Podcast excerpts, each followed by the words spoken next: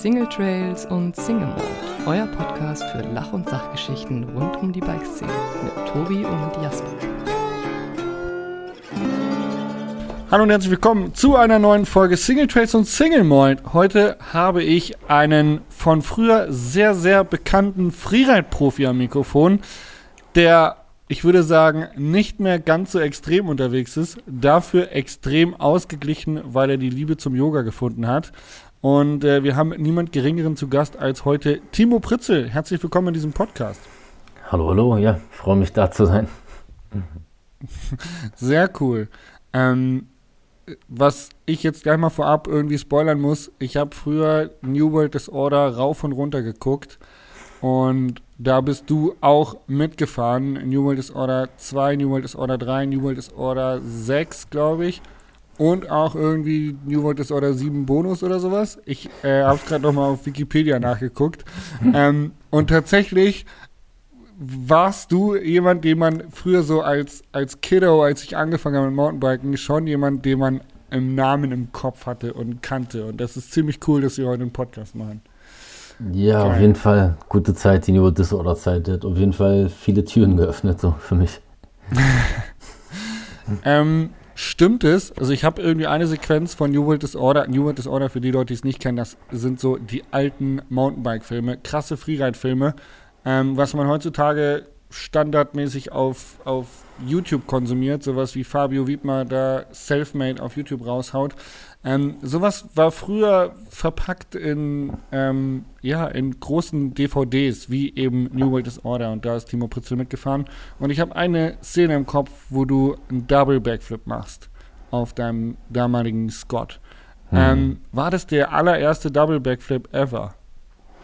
Mm, also die BMXer haben es ja vorher gemacht, aber also ich, ich bin ja, ja. weggerutscht leider beim, beim Aufkommen. Aber ähm, ja. ich war der, der am nächsten dran war. So. Ich habe mir nur leider ja. beim Shooting habe ich mich so ein bisschen so ein bisschen verletzt dann und dann wollte ich es äh, ziemlich zeitnah machen, hatte mir dann aber Crankworks den Fuß gebrochen und dann hatte ich glaube, das war Greg Watts den dann gemacht, ja. Das war noch vor Andreo. Ah. Und dann, dann hat er den zuerst gemacht und dann war bei mir die Luft raus sozusagen. Da war ich okay, äh, Druck ist weg, jetzt hat schon einer gemacht, muss ich nicht mehr. Okay, krass. krass. Aber trotzdem eigentlich so äh, First Attempt, ja, könnte man sagen. Für, für den Double Backflip. Mega, mega krasse Story irgendwie. Ich finde es einfach mega, mega krass so. Ähm, du, wir, lass uns kurz über dich sprechen, wer du bist. Du warst BMXer, Race BMXer, bist dann Freeride-Profi gewesen. Ähm, hast also dein ganzes Leben um den Mountainbikesport aufgebaut. Du hast extremste Sprünge gemacht. Ähm, du hast dich international bewiesen, hast mehrere Titel eingefahren, ähm, unter anderem Weltmeistertitel und bist dann irgendwie so ein bisschen, wie soll ich sagen, hast dich so ein bisschen zurückgenommen und irgendwie, weil man ja als Extremsportler seinen Körper doch hart beansprucht, dann so ein bisschen die Liebe zu deinem Körper zurückgewonnen und äh, dich ein bisschen mehr um den gekümmert. Kann man das so formulieren. Ja, ja, ich meine, das ist ganz gut zusammengefasst, weil ich meine, du weißt ja so, man, man sammelt dann so seine kleinen und großen Verletzungen.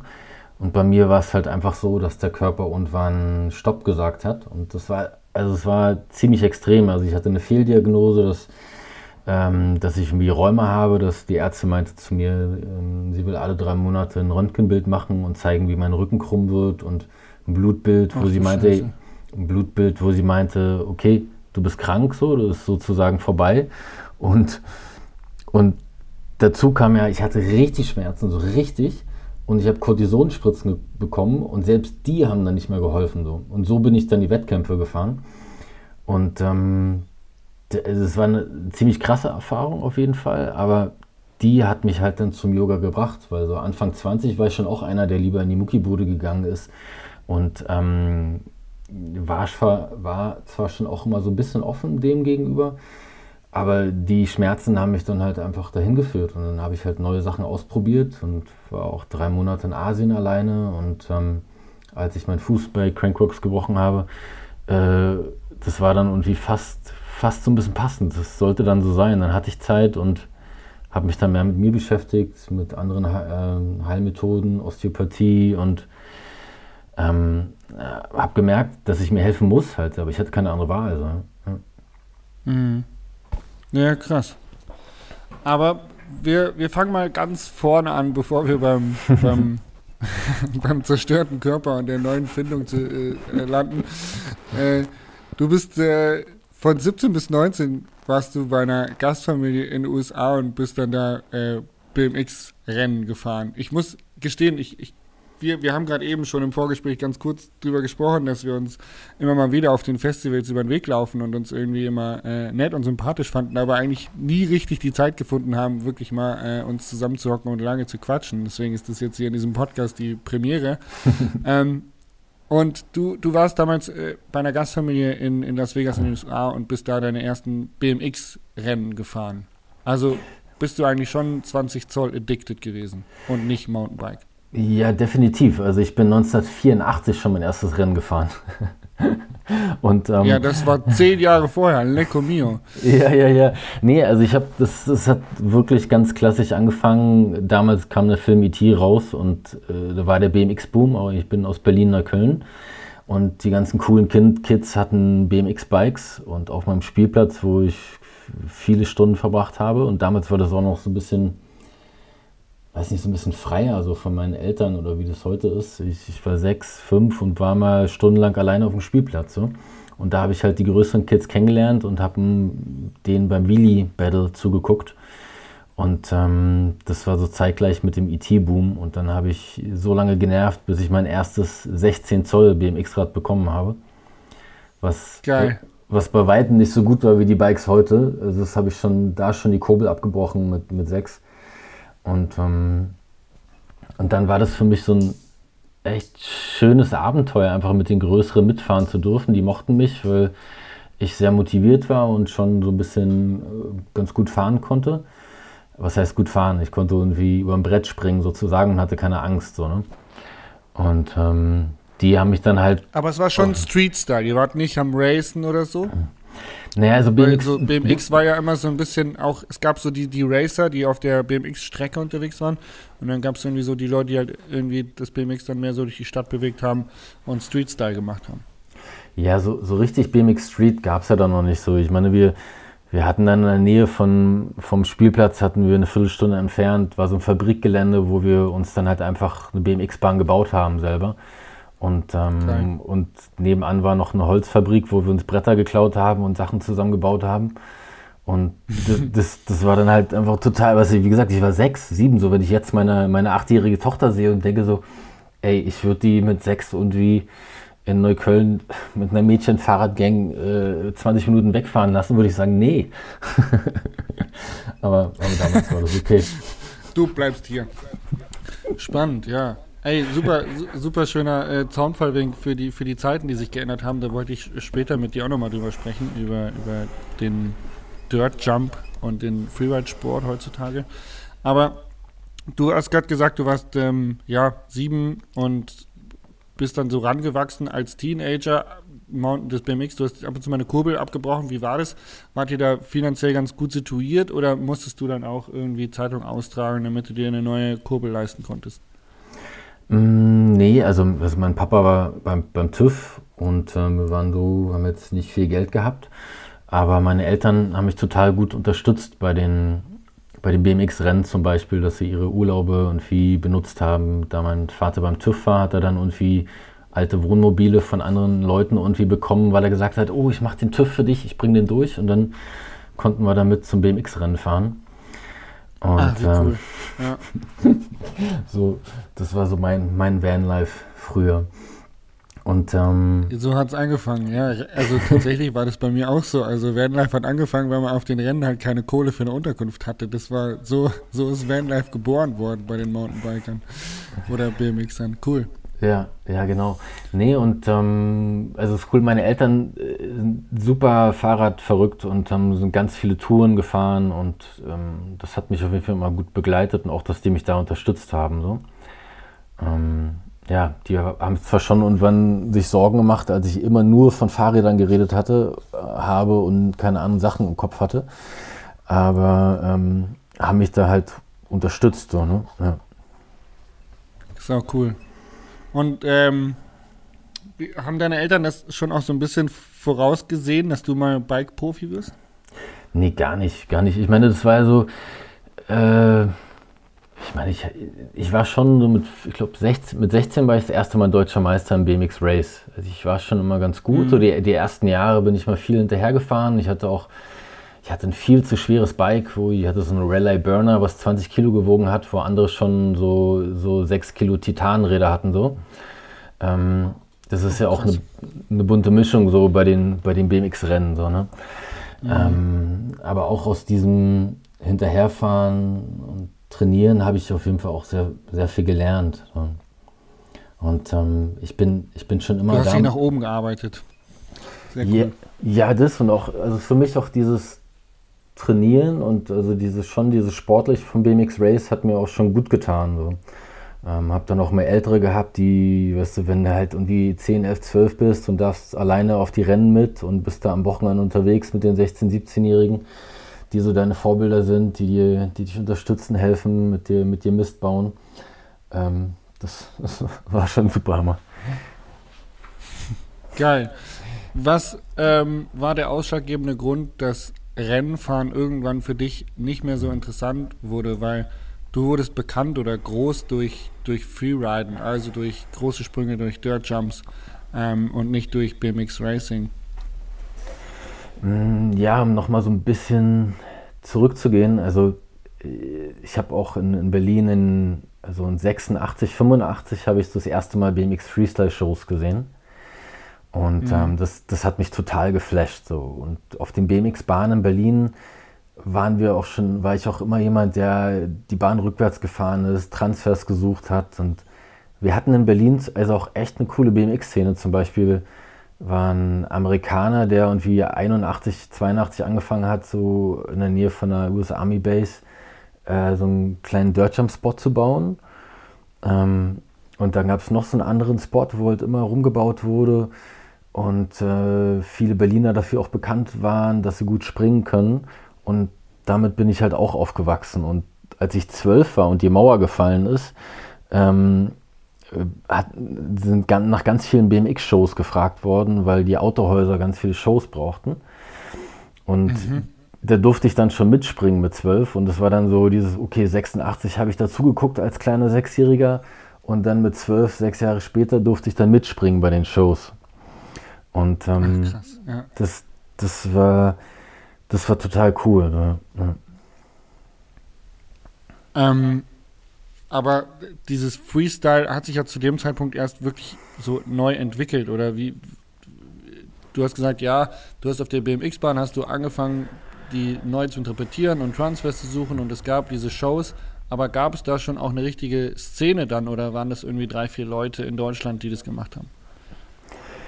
Ja, es ist Freestyle, so mit den Rampen fahren, das, das habe ich ja gar nicht so gemacht.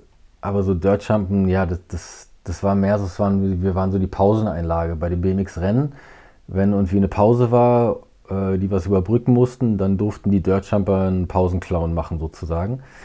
Aber das, mhm. das war trotzdem mal total cool halt bei den Races vor den Zuschauern, weil das war ja so, ich meine, das waren ja so Weltmeisterschaften, Europameisterschaften wo, wo dann auch zum Beispiel so Todd Lyons aus Amerika schon da war und der dann schon Backflips gesprungen ist.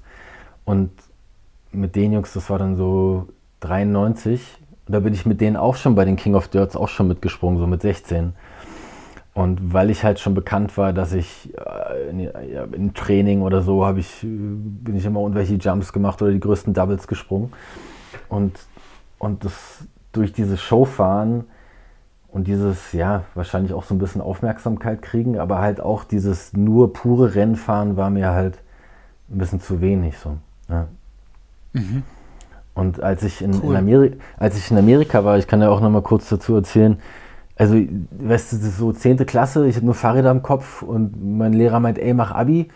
Ich sage so, nee, äh, ich habe einen Brief an eine BMX-Zeitung geschrieben und ähm, bin dann in Las Vegas gelandet, weil ich da eine Familie kennengelernt habe durch die BMX-Zeitung. So.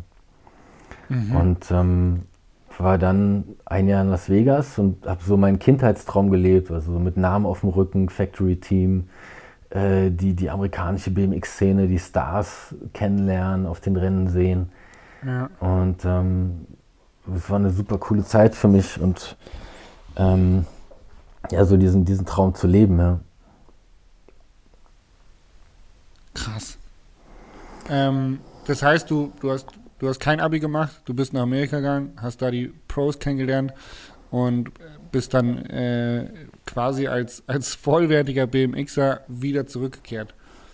Ähm, wie ging es dann weiter? So, als du wieder in Deutschland warst, was war der Next Step, um dein Mountainbike-Leben weiter auszubauen oder dein Bike-Leben? Ich finde es total spannend, weil eigentlich kann man ja so sagen, du bist einfach so der, der Fabio Wiedmer von früher, kann man sagen. Ja, du hast äh, angefangen mit Rennfahren, hast dich weiterentwickelt, hast ähm, äh, gewisse, gewisse Arten des Fahrradfahrens einfach neu interpretiert für dich und das finde ich mega spannend. Aber wie ging es dann weiter, als der, der Race-Timo aus USA zurückkam?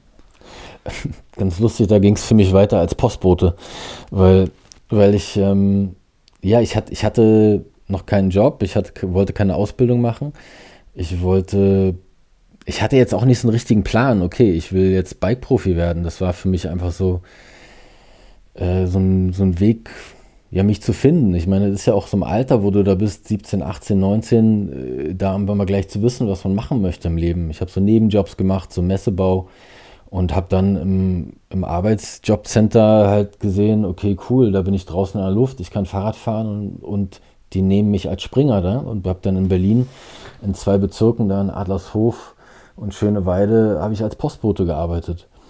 Und ähm, für mich war das aber auch ganz cool, so zu sehen, okay, krass, so ist es, sechs Tage die Woche zu arbeiten. Und habe so Menschen kennengelernt, die ja vielleicht irgendwie seit 25 Jahren im Job drin sind, nicht so glücklich sind. Ähm, und für mich war das eigentlich nochmal so mehr, nochmal so eine Motivation, wirklich äh, dann noch mehr Gas zu geben, so als da so kleine Türen wieder aufgingen. Und da war zum Beispiel eine Situation, da wollte ich freikriegen, weil ich äh, über, über Freunde nach Bike, ins Bike Festival Rival Legada, die wollten irgendwie eine Lake Jump Show machen und da sollte ich mitkommen. 1996, aber habe ich nicht frei bekommen als Postbote und das war dann für mich so, okay, ich muss das schaffen so, das da, ähm, die, diesen Bike-Traum Bike -Traum zu leben. Ja. Ich, hatte, ich hatte mal so ein bisschen Geld verdient mit Shows und ich hatte auch damals äh, Hawk als Sponsor weil über die, die Freunde, die die BMX-Shows organisiert haben, so vom, das hieß R-Team, Marco Mantai und Ingo Panischki zum Beispiel, ähm, das war für mich halt auch ganz cool zu sehen, wie die die Shows angeboten haben, wie die an Sponsoren rangegangen sind, das im Hintergrund schon immer so ein bisschen mitzubekommen oder halt auch durchs R-Team damals meine ersten Sponsoren zu bekommen, wie halt damals Hawk oder, oder ein Fitnessstudio-Sponsor oder British Knights, Schuhsponsor und so weiter oder Chiemsee. Und ähm, mhm. das, das war für mich halt auch so ein, so ein Mentor, der Marco Mantei, dass er, weil ich das immer gesehen habe, wie er die Agentur führt und die Shows verkauft und später waren es dann auch die ersten großen äh, European King of Dirt Veranstaltungen, die, die er gemacht hat. Und oft habe ich dann halt geholfen, die Fahrer einzuladen oder auch beim Dirt bauen. Ähm, und das war für mich auch eine gute Schule. So, ja. Cool, du warst also echt, echt grounded und dir eigentlich, um ehrlich zu sein, für nichts zu schade. Hast einfach immer mit angepackt, oder? So hört, so hört sich das für mich gerade ein bisschen an. Ähm, war es da manchmal ein Problem, dann irgendwie in den Verhandlungen äh, genug Kohle durchzubekommen? Oder hattest du schon irgendjemand, der für dich äh, gemanagt hat und der da irgendwie ein bisschen was bei Sponsoren, Verhandlungen irgendwie unter die Arme greifen konnte? Hm, nee, also, also so ein bisschen halt so, ich habe halt das bei Marco so manchmal ein bisschen so gegengesprochen. Zum Beispiel damals, ich fand SM-Bikes total cool. Das ist die kleine BMX-Firma. Ähm, zur gleichen Zeit hatte ich aber auch ein Gespräch mit GT und ich wollte für SM-Bikes, weil ich die cooler fand, weil die Core waren so. Und mhm. ähm, aber der Marco Mante hat mir dann gesagt, ey, mach mal GT hier, Sportimport, größere Möglichkeiten und so weiter. Mhm, mhm, und das, das waren so schon auf jeden Fall große Unterstützung. Und für mich war das ja dann auch cool, dass ich durch GT, die haben mich dann auch zum Bike Festival eingeladen und ich bin schon immer so ein bisschen Mountainbike gefahren auch, aber mehr so zum Spaß nebenbei für größere Touren und so weiter. Ja. Mhm. Geil. Und dann hast du da schon, warst du da noch zu Hause gewohnt oder hast du da schon alleine gewohnt? Wie, wie kann man sich das vorstellen? Ich meine, kann es ja irgendwie von mir so ab, ableiten, aber mich interessiert ja deine Geschichte. Wie ist es weitergegangen? Du hast ja quasi dann den Postbotenjob gekündigt, aber hast du zu dem Zeitpunkt noch zu Hause gewohnt oder musstest du schon deine Miete selber zahlen? Hattest du eine Karre? Wie ging das? Nee, ich habe ich hab voll meinen BMX-Traum dann gelebt. Also ich habe dann 6, ab 96 bin ich für GT gefahren und habe da mehr Möglichkeiten gehabt und hatte so Co-Sponsoren. Ich hatte dann Vans als Co-Sponsor. Ähm, und ich meine, 1998 bin ich BMX-Weltmeister geworden. Mhm. Und das, das war dann halt, das, das war dann halt so der, dieses so, okay, wow, mit dem Titel sind halt so viele Türen aufgegangen damals, dass ich dann gemerkt habe, voll geil, okay, das, das, das kann ich schaffen, weil da waren dann einfach so Stunt-Double-Jobs, Fernsehjobs, so die, die, die Presse, habe ich ganz viel Presse gehabt in Berlin oder Bravo Sport und andere Sachen. Gute Zeiten, schlechte Zeiten, Stunt-Double-Jobs ja, für ein halbes da, Jahr. Da, so. wollte ich auch noch mal, da wollte ich auch noch mal mit dir drüber reden. Aber geil, ey. Also keine Ahnung, ich finde es gerade äh, mega, mega nice, da wieder so einzutauchen. Ähm, krass. Und dann, wie du schon sagtest, das war so BMX Mountainbike irgendwie so, du warst BMX Weltmeister, aber du bist ja dann irgendwann bist du ja komplett auf 26 Zoll Dirt Jump umgestiegen und hast das BMX hinter dir gelassen, oder? Mhm. Ja, ich bin noch bis 2001, habe ich beides gemacht, bin BMX und Mountainbike Events gefahren. Also Mountainbike war ja eher immer so, dass man dieses bei den Bike Festivals war oft halt wie in Willingen oder Riva, dass eine kleine BMX-Bahn da war und dass man als BMXer, der springen konnte, halt schnell die Leute beeindruckt hat. Und das, mhm. das hat mir natürlich auch Spaß gemacht und war cool für mich zu sehen, okay, das ist gut für meinen Sponsor, für die hat das Mehrwert. Und ähm, so hat sich das Stück für Stück entwickelt. Aber auf, ich muss auch nochmal sagen, ich bin zum Beispiel 91 bin ich mein erstes Cross-Country-Rennen gefahren. Also, und weil ich mit meinen Eltern auch mal lange Touren gefahren bin, habe ich halt schon 24 Zoll Mountainbike schon gehabt. So. Also ich, ich war das schon auch immer dabei. So, ja. Da bin ich geboren. Krass, ja. An 90 die Welt gekommen, bist du dann Cross Country Rennen gefahren. Mann, bin ich alt. Du hast doch gleich am Intro hast du gleich zweimal das Wort alt benutzt. Danke. Ey, shit, sorry. Das, ey, gut, ey, tolles, ohne Scheiß, ehrliches und gutes Feedback. Da muss ich in Zukunft ein bisschen drauf achten. Geil. ähm, ja, wenn man, wenn man dich googelt, findet man tatsächlich auch, dass du äh, bei gute Zeiten, schlechte Zeiten mitgespielt hast. Äh, wie kam das zustande und was hast du da gemacht? Hm, ich habe damals in, in Berlin, war ich so, die BZ ist somit die größte Berliner Zeitung gewesen damals, eine Tageszeitung. Und da, die hatten so eine Fun-Sport-Seite, die mich da ziemlich oft gefeatured haben, weil ich damals auch den Hochsprung-Weltrekord hatte ähm, und dann halt Weltmeister war und so weiter. Und darüber bin ich an eine Agentur gekommen, die dann halt einfach ein Casting hatten für gute Zeiten, schlechte Zeiten. Da war eine Bike-Gang oder nee, der Hauptdarsteller hatte Freunde, die Gangsters waren, die eine Bike-Gang waren. Und er war, der war unser Kumpel und mit dem haben wir dann Sachen gemacht und Blödsinn gebaut. Und ich war halt derjenige, der dann halt mal eine Bre Vollbremsung machen durfte und einen Bunny Hop oder einen kleinen Sprung. Ah, okay, ja. Und habe dafür so mein Stuntgeld bekommen. Aber das war halt, auch das war halt, was du weißt ja, wie es ist, dieses vor, vor der Kamera stehen und wie was auswendig lernen und äh, das war für mich auch gut, das, das zu lernen. Und was cool war, ich habe was ich habe mein eigenes Bike gehabt, meine eigene Kleidung, äh, weil ich meinte so, ey, das ist authentischer und ich habe ganz viel. Und dann war das eigentlich ganz cool, dass ich auch so meine, meine Sponsoren so ein bisschen repräsentiert habe, auch wenn Ach, cool, ja. GZS nicht so das coolste Medium war damals, so als cooler BMXer ja. so. Richtig nice. Ich weiß gar nicht, ob sowas heute noch möglich wäre, dass man sagt, hey, ich bringe meine eigenen Klamotten mit, macht mal, was ihr wollt. Ich war was Stunt-Double für eine ZDF-Produktion, die Gipfelstürmer. Und da wurde leider alles abgeklebt, weil das ja öffentlich-rechtlich, die durften gar nichts zeigen. also überall, wo ein Logo war, wurde irgendein farbiges Tape drüber geklebt. ja, ja, genau. Und ich habe ich hab auch ziemlich viel Shit dafür bekommen, so einige BMXer so, aber ich war so, ey, ist mir scheißegal, ey, das ist ein Traumjob dann hatte ich Geld auf dem Konto, weil ich habe nicht viel Geld gehabt. So auch als BMX-Weltmeister ähm, haben die mich da ziemlich klein gehalten. Also was, was heißt klein gehalten? Das, ich habe irgendwann mal durch Zufall, das ist eine geile Story, hat mir die die, ich brauchte was für meine Steuererklärung und die, die, die ähm, sag schon, die Sekretärin hat mir aus Versehen die ganzen äh, Gehälter von den ganzen anderen Sportlern mitgeschickt. Oh, okay, krass, krass. Und dann, dann habe ich gesehen, so, ey Mann, ey, da sind die ganzen Cross-Country-Fahrer, die, die, die machen irgendwie einen zehnten Platz und die, die kriegen mehr Geld als ich. Ich bin Weltmeister, ich war in der Guinness-Rekord-Show, habe dann Weltrekord bei Reinhard Beckmann gemacht, war bei GZSZ, war Deutscher Meister, habe richtig viel Presse. Ja. Und, dann, und dann bin ich so damit so zum Chef gegangen bei Sportenport und meint so, hab das auf den Tisch gelegt, aber dann, dann kam und wir zurück, ähm, ja, das ist nicht unsere Zielgruppe. Und das, das, das hat mich so genervt. und also und, ja. und we, weißt du, wie es ist? So, so Marketing ist, ist, halt, ja. ist auch knallhartes Verhandeln. Also ich meine, ich hatte ja genau, das war meine Frage vorhin ja. so, weil du, du hörst dich schon an, als ob du halt auch jemand bist, der sich eben für nichts zu schade ist und auch gerne mal mit anpackt und da eher so die, die, die Leidenschaft lebt, als äh, das große Ziel Geld zu verdienen, ja. Ja, ja also da, darum ging es mir gar nicht. Aber ich hatte dann halt schon so dieses Verständnis gehabt, so einmal durch das R-Team und durch die Shows und so ein bisschen was mitbekommen bei Events und Sponsoren. Aber halt auch, weil ich, ich hatte wirklich richtig viel Presse so. Und für mich war das dann so, also ich hatte eine richtig gute Zeit bei GT Sport Import. Mein Teammanager Bodo Hellwig ist der absolute Knaller und war richtig gute Zeit.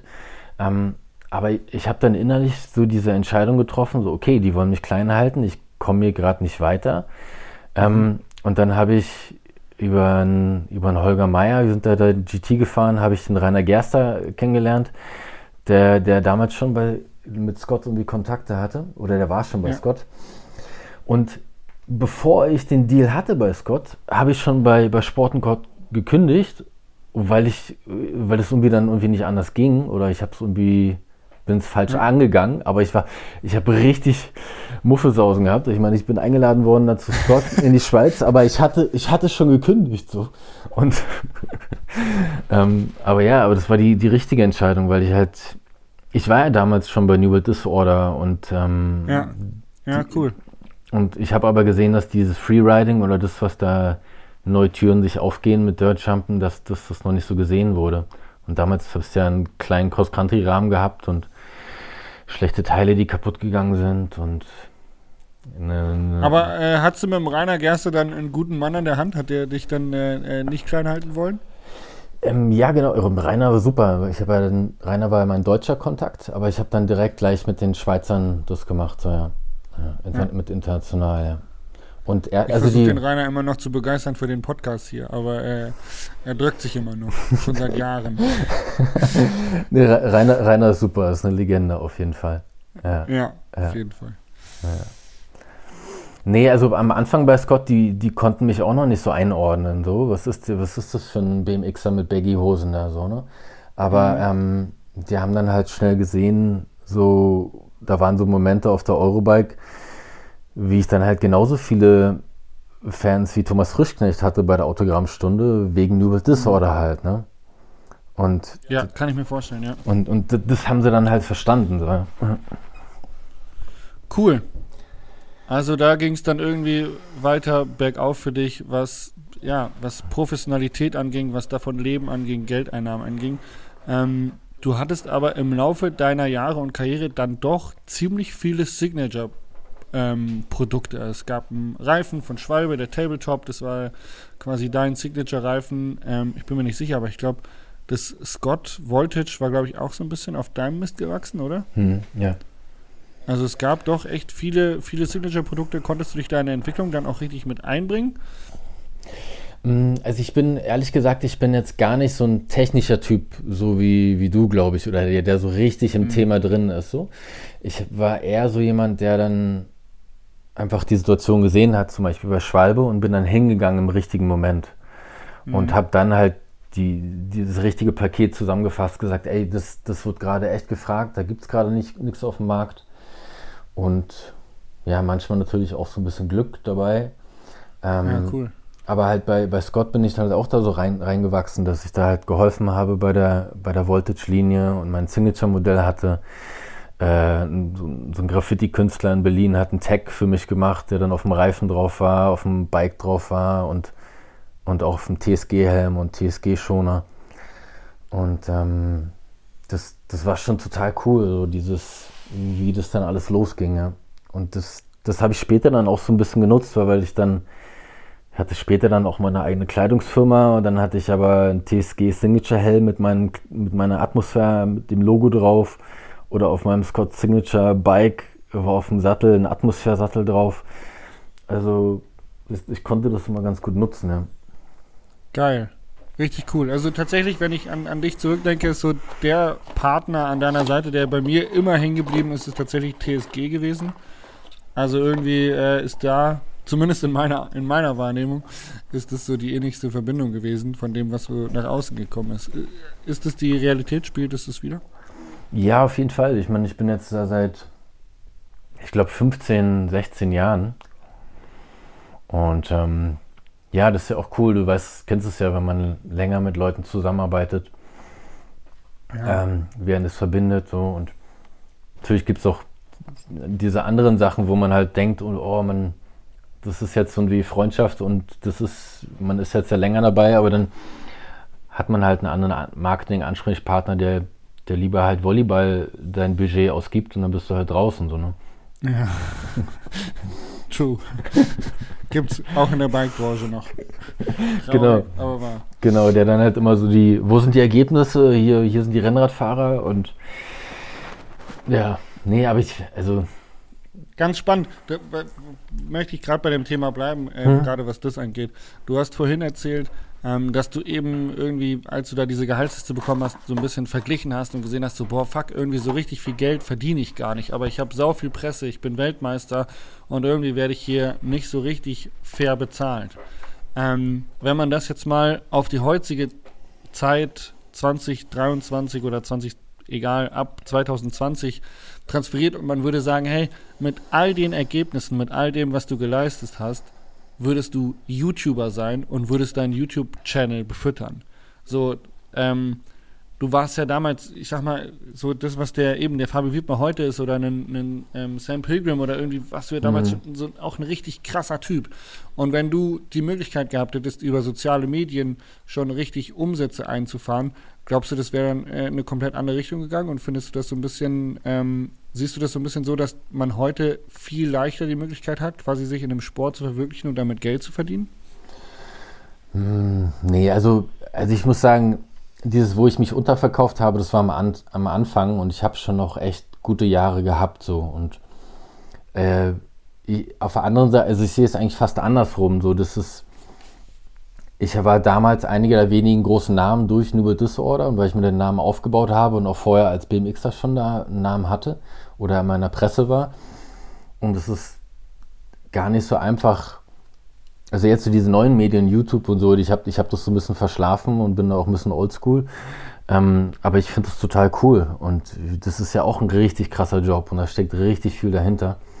Und das gut zu machen und, und äh, dass man da authentisch ist, ist ja auch überhaupt nicht einfach. Und äh, eigentlich ist es jetzt, heutzutage musst du halt, damals hast du irgendwie immer noch ein dickes Medienbudget gehabt und da die Fotos und da das Video. Und jetzt ist oft in Verträgen, äh, dass du alles selber machen musst oder die Firmen erwarten, dass, ja. dass du alles präsentierst. So die Fotos, die Videos, alles muss umsonst sein. Äh, ich habe da manchmal mal ein schlechtes Gewissen gegenüber den Fotografen, die mit ihrer 20.000 Euro Ausrüstung und dann, dann wollen die Leute mal alles umsonst haben. So, ne? Also die ja. Firmen so. Es ist schon, also ich, ich, ich sehe da total ähm, beide Seiten und also ich bin total dankbar für die, für die Zeit und ähm, ja, teilweise habe ich mich manchmal dann auch so unterverkauft, aber ich habe das immer alles selber gemacht und habe auf der anderen Seite auch dieses persönliche, ich bin zum Beispiel einmal bin ich zum Siemens Teammanager hingegangen und habe gesagt, ey, äh, Entschuldigung, kannst du mal bitte meine Mappe angucken? Ich weiß, wie viel Geld ihr für das, das, das ganze Team ausgibt und diese 20 World Cups, die ihr mit Truck und Massage und Mechaniker bereist. Ähm, und habe dann halt für eine, war nur eine Saison leider, aber trotzdem hatte ich dann auch kurz ein Siemens Co-Sponsoring. So, ne? Mhm. Und es ist, ist ja manchmal so, wenn du halt persönlich die Leute kennst und den Kontakt hast, dass es dann auch immer gut funktioniert. Ja. Geil. Das ist schon, ja, Net Netzwerk ist alles, definitiv. Ähm, Dirtjump allgemein, wenn man sich das so anguckt, früher zu heute, es ist ja schon so, dass Mountainbikesport extrem gewachsen ist. Es sind viel, viel mehr äh, Fahrer geworden und der Nachwuchs äh, ploppt ja gerade aus allen Ecken. Ähm, wenn man sich zum Beispiel nimmt wie Patrick Schweiker, echt ein cooler mhm. deutscher Dirtjumper gewesen, der echt in meinen Augen auch richtig was drauf hatte, der aber dann Super. auch immer gesagt hat, hey, er kann da irgendwie international nicht mithalten oder es ist einfach zu, zu krass, wo sich der Sport hinentwickelt und ähm, der dann mehr oder weniger da die Segel streicht und zwar ab und zu eine Show mitfährt, aber halt eben auch aus diesem, aus diesem Contest, äh, aus diesem Wettbewerbs-Dasein ähm, aussteigt. Glaubst du, dass der, der Dirt-Sport wesentlich selektiver und härter und krasser geworden ist? Ja, schon auf jeden Fall. Aber ich, ich bin da manchmal zum Beispiel jetzt Patrick Schweiger oder Ami Kabani oder Peter Henke, das sind auch echt große Namen und die haben richtig viel Presse gemacht, gehabt und haben auch viel für die Sponsoren getan. Und ich finde, dass, da, dass so eine Leute dann manchmal zu schnell und wie ähm, ja, ausgetauscht werden von den Firmen. Mhm, ja. Und ähm, habe auch mit, äh, mit Pete oft gequatscht jetzt, weil ähm, ja, weil wir so kuppelt sind und auch so mit dem mentalen Druck über viele Sachen unterhalten haben. Und Pete hat ja auch öffentlich darüber gequatscht, dass er auch in der Klinik war, weil er eine Depression mhm. hatte. Und ich da so viele Parallelen gesehen, oder nicht Parallelen, aber halt einfach ich ihn so verstanden habe mit dem mentalen Druck. Und das ist ja auch, ist ja auch ein Knochenjob. Ich, da, ich hatte damals nicht so viele FB World Tour Events und die Jungs, die ja, wenn, wenn eine wenn du fünf oder zehn Jahre die FMB World Tour und Crackbox und so weiter mitfährst, das ist ja richtig brutal. Also. Mhm. Und es ist äh, nicht so einfach für die so lange da vorne mit zu sein, auch mit dem Druck und den Verletzungen umzugehen. Ne? Ja, definitiv. Ähm, das war ja auch so ein bisschen bei dir der Punkt. Äh, Körper irgendwann äh, Wehwehchen hier, Wehwehchen da, äh, nicht mehr so richtig äh, wollen können äh, oder nicht mehr können wollen. Ähm, und dann hast du da eben, was du vorhin schon angedeutet hast, durch, durch viele Arztbesuche und schlechte Diagnosen, dann gesagt, hey, du musst jetzt mal ein bisschen mehr auf dich achten und deinen Körper achten und hast dann den Weg zum Yoga gefunden. Ja, und für mich war das aber auch so, auch so eine persönliche Entwicklung. So, das war eigentlich fast so gleich, dass ich auch gemerkt habe, ich, ich bin innerlich, macht mich der Erfolg, den ich von außen habe, gar nicht so glücklich. Mhm. Weil ich habe manchmal so gemerkt, verdammt nochmal, ich habe hier, äh, ich gebe bei der Eurobike 1000 Autogramme und oder ich war mal Weltmeister oder ich bin irgendwie, aber das, das kam gar nicht an bei mir.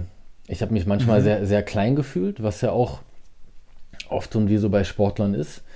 Ähm, und habe mich dann aber auch so ein bisschen so mehr mit meiner Be äh, Geschichte beschäftigt, also bei den Yoga-Ausbildungen, aber ich habe auch eine Atem-Körper-Energie-Ausbildung gemacht, wo man sich die ging über zwei Jahre, wo man sich ja, mit der persönlichen Entwicklung, Kindheit und verschiedene Meditationstechniken, Atemtechniken, Atemübungen mit, mit ganz viel beschäftigt. Das war für mich total wichtig, weil ich so als, so als Yogalehrer auch jetzt besser mit Sachen umgehen kann, wenn bei Leuten was aufgeht oder mit mhm. Menschen da mehr Verständnis habe, wenn die mich total triggern oder ich getriggert werden oder die, die mit ihren Ballast sehe, die sie die so haben.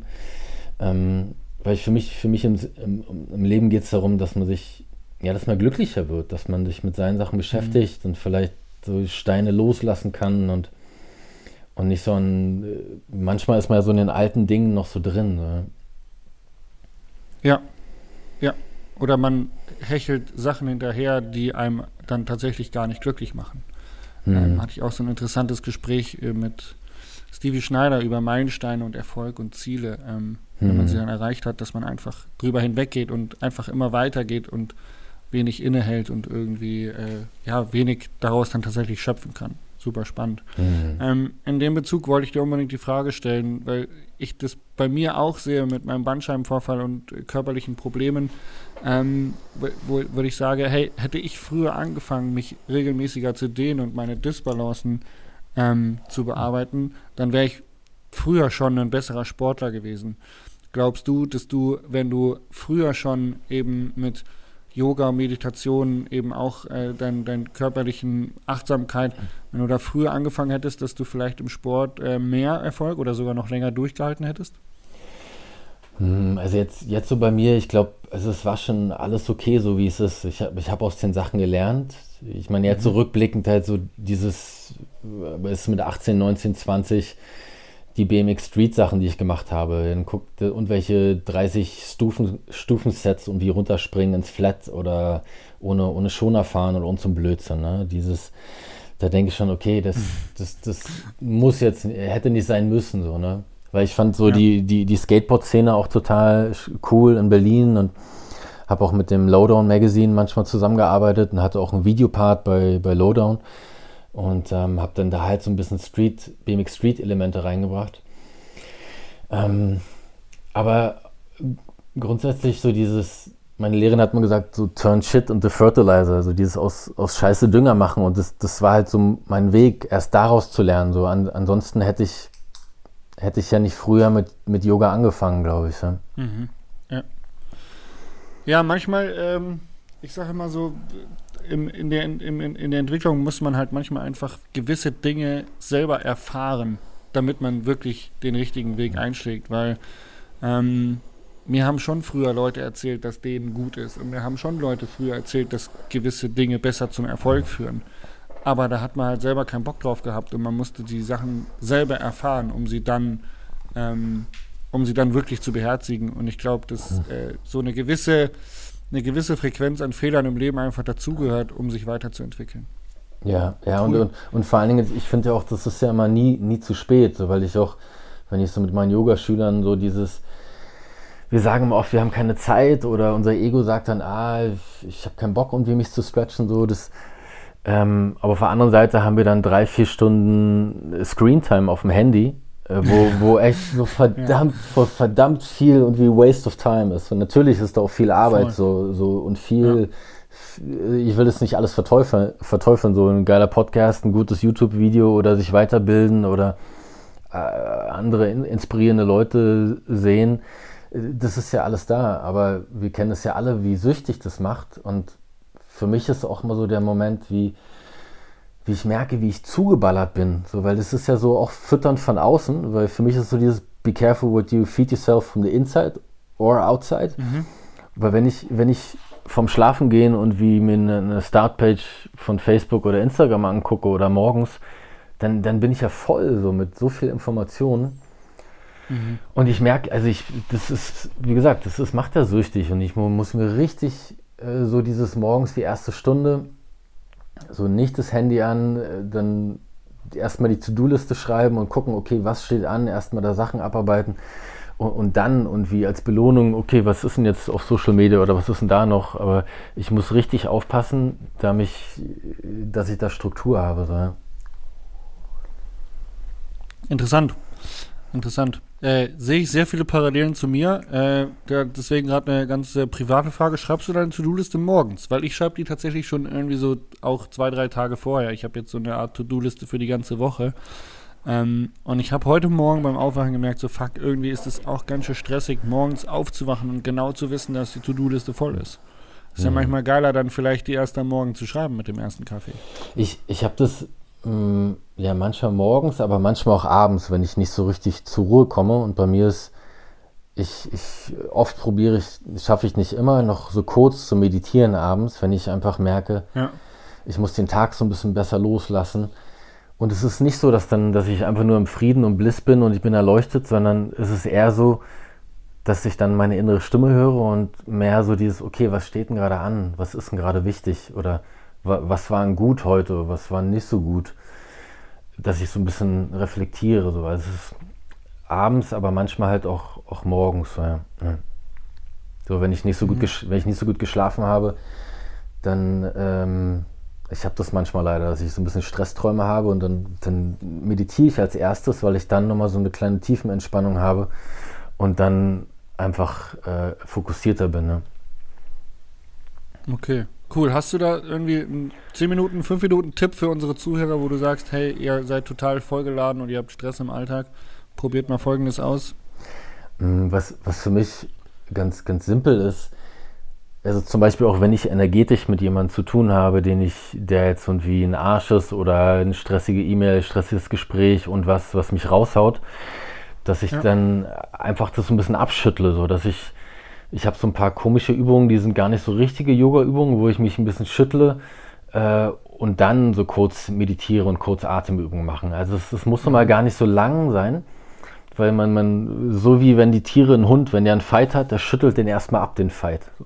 Mhm. Und ma manchmal ja. mu muss ich auch, wenn ich irgendwie, keine Ahnung, habe mit einer bescheuerten Jugendamt-Mitarbeiterin zu tun gehabt oder einem Anwalt oder unten Bullshit, dann muss ich das erstmal abschütteln.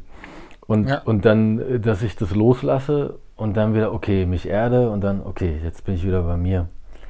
Und ähm, okay, ja. so The Thema Erden ist bei mir auch manchmal, äh, so gerade wenn ich viel unterwegs bin, wenn ich dann barfuß einfach auf die Wiese gehe, also wenn es so kalt ist, ist es ein bisschen doof, aber ich merke, wie, wie mich das, dass ich dann einfach wieder geerdet bin und wieder mehr bei mir bin.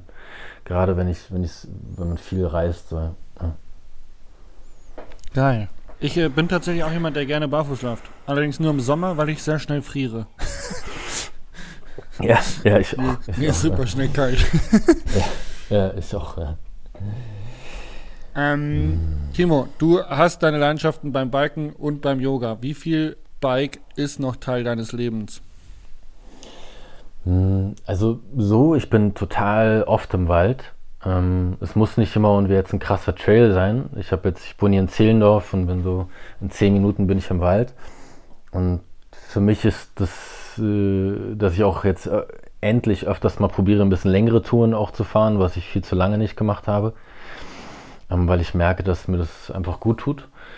Ähm, mhm. Aber ich benutze es auch, also ich fahre fahr ein paar Trails, fahre eine Stunde, nehme Mittagessen mit oder einen Snack und setze mich dann noch an einen Baum und meditiere oder bin einfach ein bisschen, ein äh, bisschen länger im Wald, weil ich immer merke, wie, wie gut mir die Natur tut. So, ja. ähm, aber natürlich, natürlich habe ich auch äh, wie soll ich sagen, so mein Fenster, wo ich, wo ich Bock habe, Stunts zu machen oder richtig zu springen. Geil. Das ist, das ist auf, das ist auf jeden Fall ein bisschen kleiner geworden. Was aber auch, was ja auch gut ist, es wäre ja auch, auch komisch, wenn ich jetzt irgendwie wie, wie mit 20 immer nur die neuesten Tricks im Kopf habe.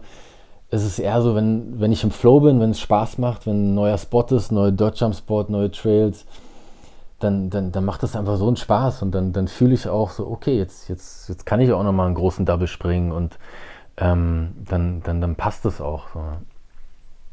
Und, und, und es halt auch Spaß macht dann manchmal noch so dieses so, hey, ich bin 45 und äh, hier, ich kann immer noch große Hügel springen und äh, wenn es passt, mache ich auch nochmal einen Backflip.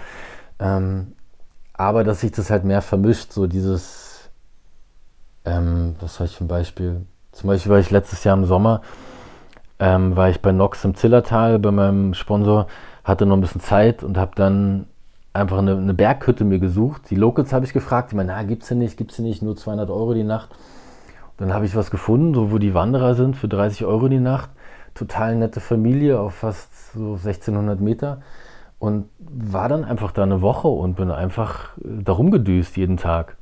Und also so dieses, dieses Exploring in der Natur sein und gerade dieses, so, wenn ich so Reisen habe, wie, dass ich dann probiere, Sachen zu verbinden und dann was mitnehme, so, oh cool, geil, ich bin hier im Zillertal und hab hier, bin gerade eine Show gefahren für Nox, jetzt habe ich noch Zeit, jetzt, jetzt gehe ich noch zu dem äh, schönen Bach und dem schönen alten Baum und, und gönn mir Natur hier für eine Woche. So. Geil.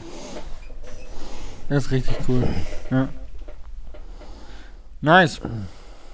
Ähm, Finde ich gut. Ich persönlich bin auch richtig gerne Natur und ich muss sagen, ich glaube, ich würde mich häufig oder zu häufig von ähm, Arbeit, Pflichtbewusstsein, Social Media davon abhalten lassen, wenn ich nicht diesen kleinen Vierbeiner hätte, der mich dreimal am mhm. Tag äh, zwingt, vor die Tür zu gehen und frische Luft zu atmen und die Natur zu genießen. Ja. Und ja. Äh, das merke ich extrem, dass mir das gut tut. Ähm, einfach ein kleiner Spaziergang und deswegen mhm. glaube ich so ein bisschen so mein Tipp äh, nach dem Mittagessen ja. einmal Füße vertreten, vor die Tür gehen und äh, ja, versucht äh, vielleicht euch auch tatsächlich, wie Timo gesagt hat, einfach mal den Stress vom, vom Kollegen oder wie auch immer einfach abzuschütteln. Das ist, glaube ich, cool. Ja. Ja, und für mich, für, ähm, mich, für mich ist halt Yoga so die auch so ein Tool, so das ist so, weißt du, so wie, dass man so eine eigene Toolbox hat, dass man so lernt, welche Übungen einen gut tun oder welche Atemübungen, welche Meditation, dass man so, so ein bisschen sich vielleicht rantraut und es das muss auch nicht mal Yoga oder Meditation sein. Das kann ja, äh, das kann ja auch jetzt andere normale Sportarten sein, aber was ich oft sehe, dass die Leute sich da so die Kante geben, dass die da selber auch da im, so im Fighting-Modus sind. Mhm. So als Beispiel, ja. man ist mit fünf Kumpels unterwegs und jeder will der Beste sein und man, man, man rennt, also man, man hat einen Wettkampf durch den Wald so und dann, dann ist es so auch fast die gleiche Energie. Was ja auch manchmal cool ist, macht ja auch Spaß. Aber was, was dann mal oft fehlt, ist dann halt die Regeneration oder dann halt ein Stretching oder mal kurz die Füße hoch, mal kurz die Augen zumachen. Und ähm, ja. Ja, geil. Prioritäten neu setzen. Eine letzte Frage. Ähm, glaubst du, dass Dirtjumpen so ein bisschen sowas geworden ist im Mountainbike-Bereich wie Skateboarden?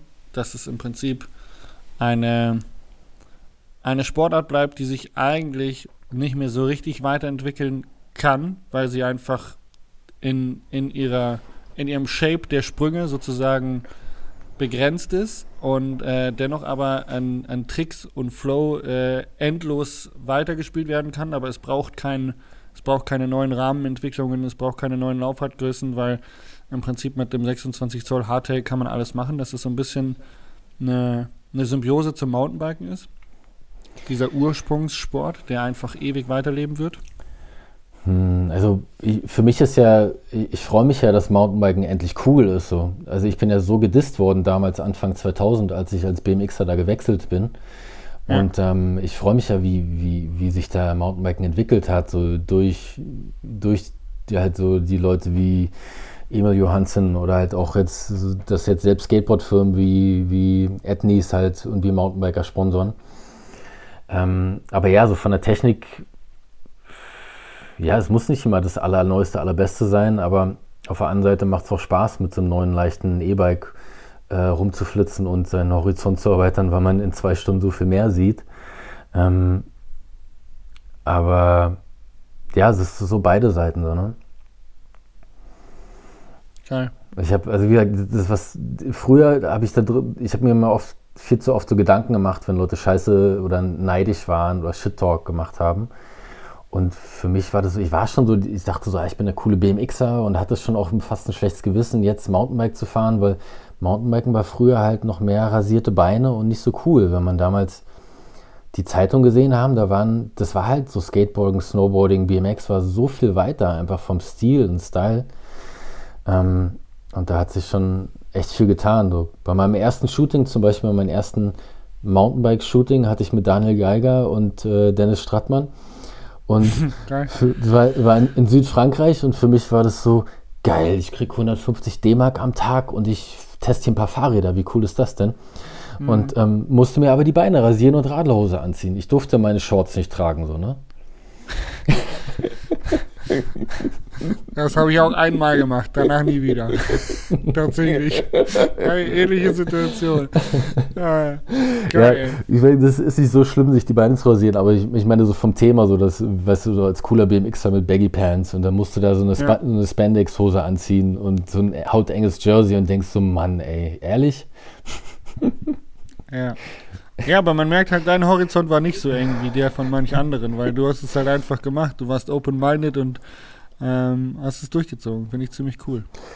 Ja, weil es auch, ich habe da das Positive gesehen. Ich meine, hey, Südfrankreich mit netten Leuten zusammen Fahrrad fahren so, ne? und dafür Geld bekommen. Ja. Und, und äh, Dennis und Daniel Geiger, mit Daniel Geiger habe ich auch gerade wieder gequatscht so, und hatten dann auch ein paar Jahre später noch richtig coole Fotoshootings und, und ähm, das ist ja auch cool, dass man so Leute dann immer wieder sieht. So, ja.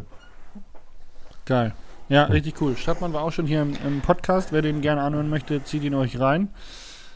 Ähm, du machst Yoga-Ausbildungen, oder? Das heißt, wenn die Leute da Bock drauf haben, können sie sich bei dir melden? Ähm, Ausbildung mache ich nicht. Also ich mache eher so Workshops und äh, bin ab und zu bei den Bike-Events, so wie beim Glamride zum Beispiel oder auch Riva del Garda, dass ich da ähm, Yoga unterrichte. Und in Berlin habe ich halt ab und zu Klassen, gerade habe ich keine Feste, aber ich mache manchmal so Personal Training mit Sportlern oder anderen Leuten und ähm, verbinde aber auch manchmal Mountainbike-Fahrtechnik mit Yoga, dass ich dann ja. wahrscheinlich nochmal in, in, in Massavecchia was mache, ähm, da war ich schon mal vor ein paar Jahren und da will ich auf jeden Fall wieder hin. Da planen wir gerade was. Und äh, in Portugal habe ich auch Freunde, die so einen Surf- und äh, Yoga-Retreat-Platz haben, wo die auch mehr Mountainbike haben wollen. Da war ich letztes Jahr im Oh. März und habe mir das angeguckt. Da sag Bescheid bitte, wenn du das Ja. machst. Da komme ich auf jeden Fall mit. Also falls, falls ihr mit Sehr Timo und geil. mir dann unterwegs sein sollt, dann machen wir da was zusammen was, weil da hätte ich richtig Bock drauf, ohne Scheiß. Sehr geil, weil, weil Äh, da Si- Sintra ist echt super cool. Die Trails, Ja, auch die genau, Locals ja, und Die sind mega. Wahnsinn, Wahnsinn, echt super cool. Ne? Geil. Würde mich freuen. Timo, vielen lieben Jo. Dank für diese Zeit mit dir, für diesen Podcast. Äh, Ich bin Fan. Ich hoffe, die Zuhörer äh, spätestens jetzt auch, wenn sie dich nicht vielleicht eh schon von früher kannten. Und äh, ja, kann mich nur nochmals herzlich bedanken für diese coole Folge mit dir. Ja, vielen, vielen Dank auf jeden Fall. Danke. Alles gesagt, klar. ich- wir sehen uns auf dem Bike Festival. Ähm, Genau. Ja, bitte?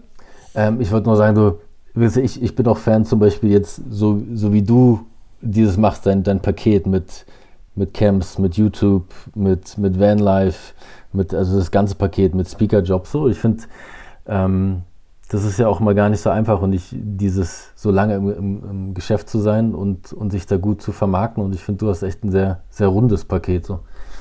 Ja, Danke. Ja. Ja. Vielen lieben Dank. Ich Jo, nehme das cool. Kompliment einfach mal so an. cool, cool. Danke klar. fürs Zuhören an euch da draußen und bis zur nächsten Folge. Ciao, ciao. Tschüss. Ciao, ciao.